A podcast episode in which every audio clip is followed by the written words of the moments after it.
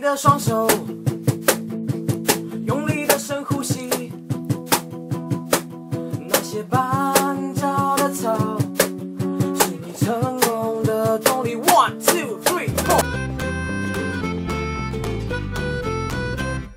优先选择听什么？今天你想听什么？我是节目主持人陈佑轩，法兰克。你现在收听的是优先选择听什么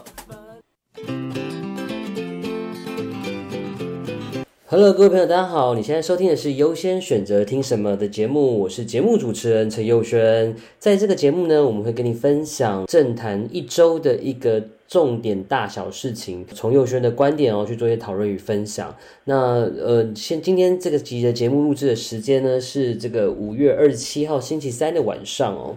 那我们今天要讨论的题目呢，就是这个。呃，罢韩的这个罢免韩国瑜的这个事情哦，在高雄市长韩国瑜呢，在两年前呢，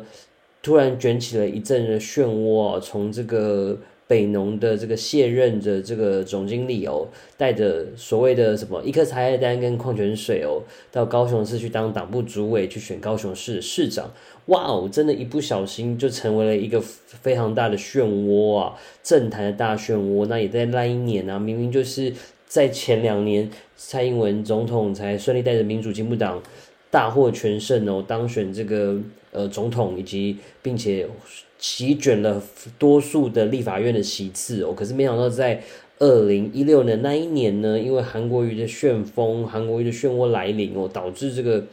这个台湾的这个政坛有很大的改变哦，然后变成突然变成说，哎，中国国民党一个精英型的政党变得很草根，那民主进步党明明就是从草根而起身的一个政党哦，被认为非常精英哦，可能也可能跟蔡英文的形象也好，也跟天时地利人和也好，但也跟我觉得很大一个问题是这个媒体的一个影响，还有这个在网络上面的一些真假新闻等等网络声量的一个呃选举形象的操作。都导致了这样子的一个结果，但这件事情呢，大概也不需要多说。我想每一个人，大家在台湾的这个所有的民众，我非常的清楚。那我们就来聚焦今天的这个主题，我就是零六零六的这个。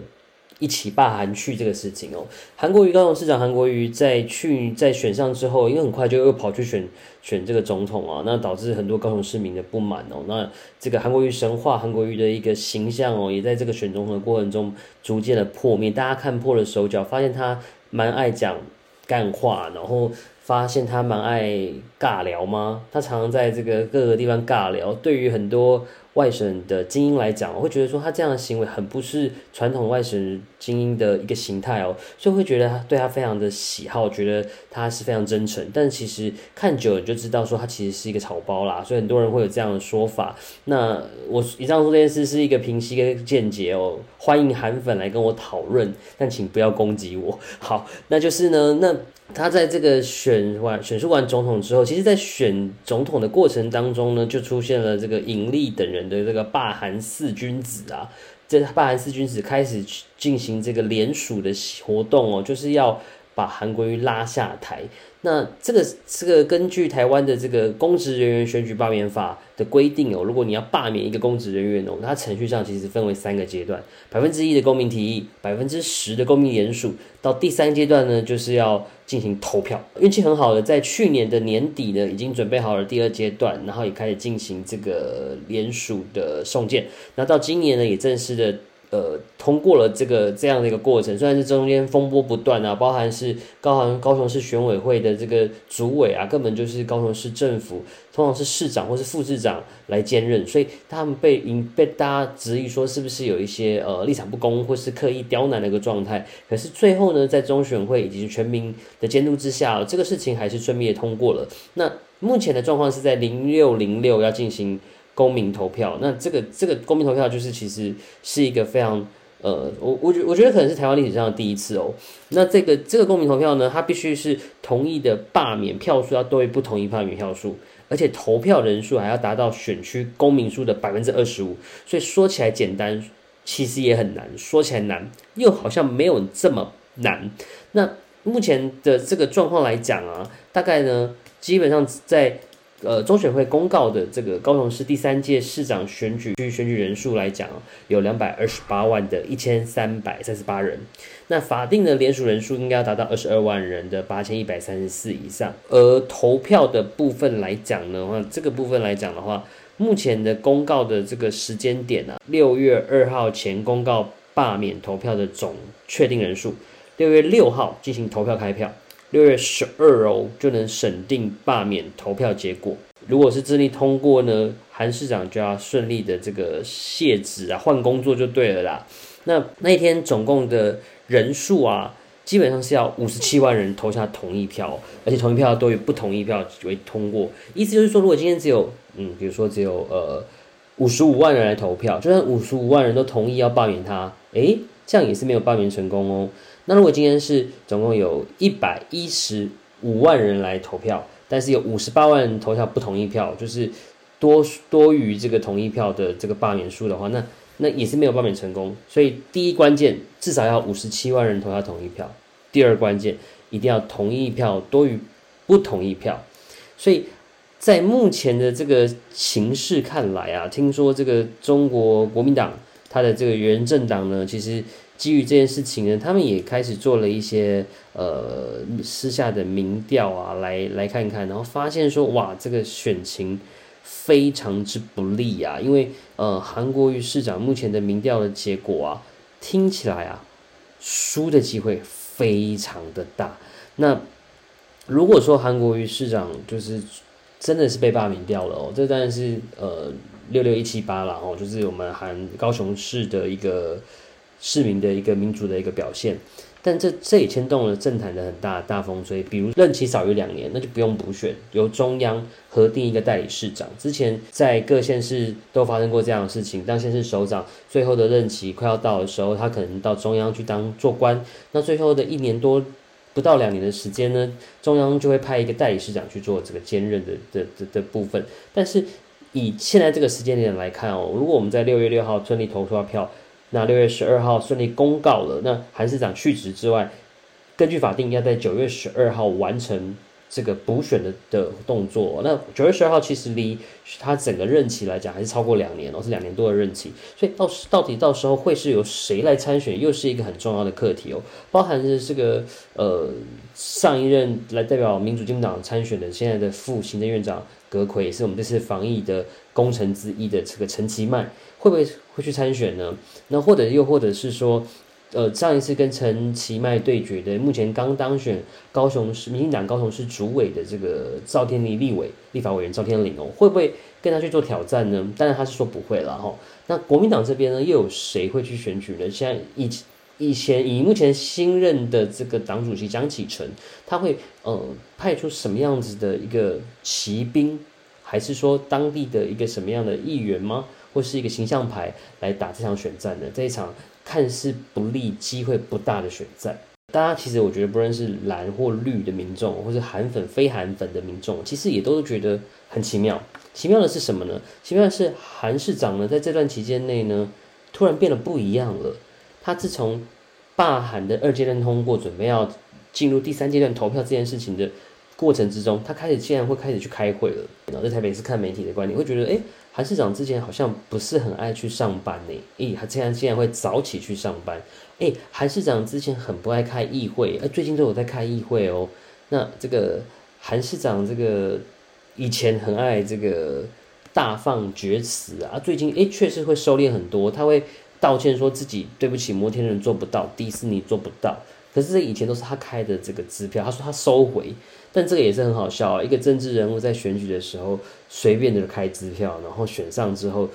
哎，看他要被罢免，才开始说，哎，对我做不到，不好意思哦。然后，呃，这整个行为都是很、很、很反民主，尤其是台湾的民主走到现今，在解严之后，经过这么多年民主前辈们的一起努力跟奋斗，到现在，没想到竟然还会出现这样的一个韩国瑜。这样子的做了很多反民主的事情哦，而且他在这一次的这个罢韩投票的时候啊，呃，他还竟然还呃呼吁民众啊，呼吁民众说，哎，这个如果你支持韩市长，你支持韩国瑜，如果是韩国瑜支持者，你就不要去投票。哇，这个真是很反民主诶，而且他还因为这个这个东西，大家乍听好像啊没有什么嘛，我就是投票也不投票，本来就是我的选择。可是，在民主的精神上面，其实这样子的行为上，它其实是会带来一些隐性的压力哦。怎么说呢？这些潜在的压力就是说，今天执政的是高雄市是韩国瑜的国民党，那你今天叫大家不要去投票，那所以你去投票的人，不就被发现你其实是反韩市长吗？那不论最后韩国瑜有没有被罢免，对于地方的民众来讲，你是不是就很明显的跳出来说，哦，原来你是一个什么样立场的人？那如果说今天这个这位这个这个选民，他其实是在在韩国瑜在国民党的票仓里面呢，他如果在眷村里面呢，他怎么去投这个票？那如果他在经济上是有弱势的呢，被呃这个政府机关的人看到了，那会不会导致他的一些补助款？或是被里长看到，导致他的一些补助款的这个申请的过程跟机会会比较辛苦呢？又或者是说，他可能是呃家里的小朋友，爸爸妈妈都支持韩国瑜韩市长，那他今天要去投票的时候，整个整个社区人都知道说，哇，原来哎、你家的孩子是怎么样忤逆我们长辈们啊？这样这都是不对，这就造成很大压力。那最扯最可怕的是。前几前上个礼拜还有听说这个还有有黑衣人哦，可能会去现场盯场。我靠！当你要去投票的时候，看到有黑衣人站在外面，你怎么敢走过去啊？这个这个这个真的是大退步啊，就是民主大退步啊。所以所以其实零六零六的这个过程当中，其实真的太多的民主的教材可以让大家看到。你看，包含那时候要找这个投票所，我靠！你有听说台湾？从开国以来，不论是以前到现在，以前那种没有真正的民主的投票，到现在的全民投票的这个过程当中，竟然要找个投票票所，都会受到刁难。这个高雄市的教育局打的这个防疫的议题哦，诶，去刁难说征收征召报名这个投票所，诶，这个这个过程真的是有很多的题目都可以看得到。那但我我觉得这个大家可以思考一件事情哦，这就是。对于民主、自由、人权、法治的真谛，你是不是真的理解？还是说你用一个打着假民主、假自由、假人权、假法治、假理性、假真诚的一个大旗去讲这些事情？这个都是不利于台湾的民主发展。对，那无论如何呢，离这个六月六号这个。高雄市长的这个罢免案的的这个投票已经越来越近了。那依据目前现在的民调来看哦，而且是这个有媒体是引述国民党内部民调显示哦，将近五成二的高雄市民哦是有意出门参与这个罢韩投票的，这远远超过该成成立罢免所需要的百分之二十五。我们刚刚讲百分之二十五是五十七万人嘛，对，那可是现在有百分之五，有五成二，等于两倍的人数，有一百多万人哦。都认为说应该要罢免韩国瑜韩市长，所以这个其实人基本上国民党是几乎是放弃的。但是其实这几天也是有传出消息的，因为当时我们大家在正在选举的时候常常讨论嘛，有精英蓝跟草根蓝嘛。精英蓝的这个代表人物马总统，然后朱立伦朱市长这些人，其实朱院长他们都有讨论说是是不是要去呃高雄市帮韩国瑜站台，但听说啦，听说听说韩阵营是认为说这样子反而会高调。激化了蓝绿的对决，但是在选举的这个呃角度去看这个事情的时候，激化蓝绿对决是好是坏，其实还有的讨论哦。因为嗯，或许大家会觉得说，可能高雄是绿地居比较居多啦。可是不要忘记，其实，在前几任的这个选举之前，还有在呃谢市长、谢谢谢院长当高雄市市长之前。高雄市的每一次选举，其实它以前是个蓝大于绿的地方，然后在每一次选举，民进党的这个候选人，民进党的市长都是呃惊险过关，所以其实在整个大基本盘上面也没有这么完完全全的说啊、绿大于蓝，这是一个很大的点哦。所以其实如果以我是幕僚的人员来来说，我其实会蛮支持说，嗯、我们可以试着把一些基本盘拉回来，是不是不要让。大家这么样子的冷处理这一次的选举，因为他们可能会认为说冷处理之后不去投票的人比较多，那就不会达到那个门槛，然后不要激化蓝绿对决，导致说可能门槛一定过这样子。但是再反过来讲，我倒觉得，因为这股怨气哦，其实已经很久了。当然，台湾人确实是比较忠厚厚道了哈，比较比较人会比较好，那会觉得说有可能说，哎，韩市长已经道歉了，韩市长已经开始上班了，韩市长已经开始开议了，所以哎，就比较。不会对他下手，但是这不是这个问题，这是大是大非的问题，这是一个城市的一个长期发展的问题。如果你让一个市长去让你的市政，呃，慢慢的脱离了四年，我想这个这个这个真的是很严重的，就会少了四年的的竞争力耶。尤其是现在台湾遇到了这么多国际情势上的一个大改变，包含中美贸易，包含。防疫之后的台湾民族的启发，跟台湾民族的这个意识，包含台湾之台湾的，在全世界开始被人家看到哦。那这个城市的竞争力，在这个时候如果又这样子被耽误了两年了，还要再继续耽误两年变四年，那这个真的是不利这个长期的发展了。就是很像，就像很多人说，这一次的这个疫情啊，还好是蔡英文总统当选了，民党政府继续执政。不然的话，其实遇到这个事情，大家会很怀疑说，韩市长或是韩国瑜的团队有没有办法去呃面对这个这么艰艰困的疫情的一个状况。民进党的政府，不论是现在的时中部长，或是这个 F 四哦，防疫 F 四，或者是说，其实这个团队其实在之前二零零三年 SARS 的时候，其实也是非常有经验的。所以我觉得一切都是天时地利人和，很刚好的状况下让。一个正确的、有有魄力的总统，以及他的这个行政院、他的指挥团队、时中部长、苏贞昌院长、蔡英文总统、陈其迈副院长等等这些人，带领的台湾人民走过了这个防疫的一个疫这个疫情的武汉肺炎的这个艰困时刻，对，然后让台湾逐渐走到了这个世界的舞台，让更多的人看到。那这个就代表说，一个政治人物的优劣，不只是个性哦，不只是他的品德。而是做事能力也非常重要。那这都是，如果你真的只理解我讲的话，你就会知道说，哎，其实韩市长在职在做事能力上面很空啊。他开的这些证件，我说实在的，很多蓝营的名嘴都在讲说，哦，我们没有没有，我们韩市长这个是不贪污不舞弊，然后什么什么之类，然后做了很多事情，很多民众都说他做得很好。哎，我还真的不知道他做了什么事。就像最近这个台台湾突然。暴雨，那高雄在淹水，台北怎么就没有淹呢？你不要跟我说是因为雨量的问题，我想这跟市政也有关系啊。两年的怠惰，两年没有好好的经营市政，因为你跑到要休假，你跑去，你都不去来上班，你你为了去选总统等等，这个都是你不要跟我说公呃政务官不在，还有事务官在做事。我想一艘船呐、啊，确实有很多的。成员有轮机长，有什么什么什么，有这么多的人员去营运一条船，让它在海上行走，这个是正确的，没有错。可是如果你没有船长去指挥这个船的方向，再多这样子的专业技术人员，都会导致这艘船有可能会搁浅。就像我们坐飞机一样啊，现在飞机都很厉害啊，可以自动驾驶，诶。